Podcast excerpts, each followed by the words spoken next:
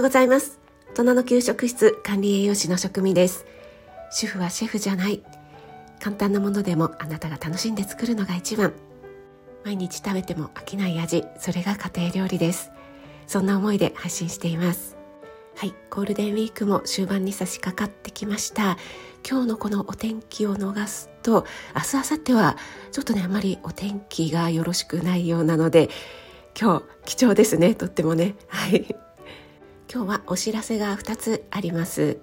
1つ目はかなさんとコラボ収録しました。2つ目は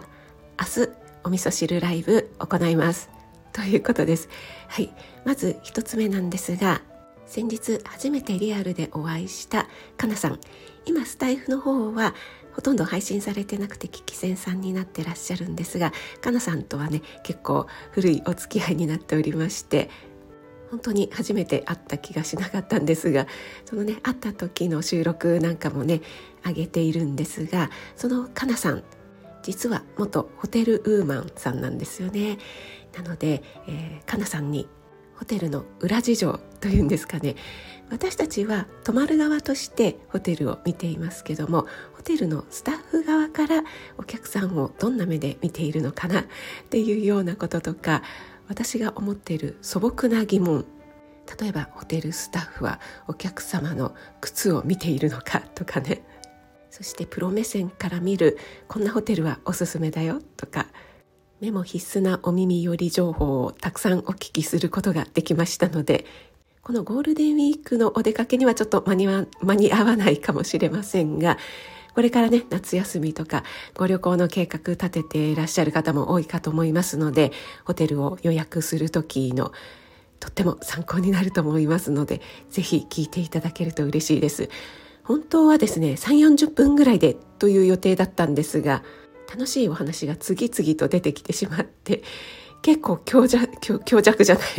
長尺になってしまっています。なので草むしりのお供にとか お風呂掃除のお供にトイレ掃除のお供に それでもまだ 時間があるかなと思いますけどそんなねながら聞きで聞いていただければと思います。きっとね、えー、お耳よりお役立ち情報満載なんじゃないかなと思っています。よろしくお願いします。はいそしてもう一点。私が4月から始めた第1土曜日のお味噌汁ライブですね、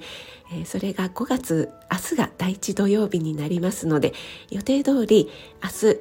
通常のね私の朝ライブと同じ時間6時10分ちょっと早いんですけどもその時間にですねスタイフとインスタと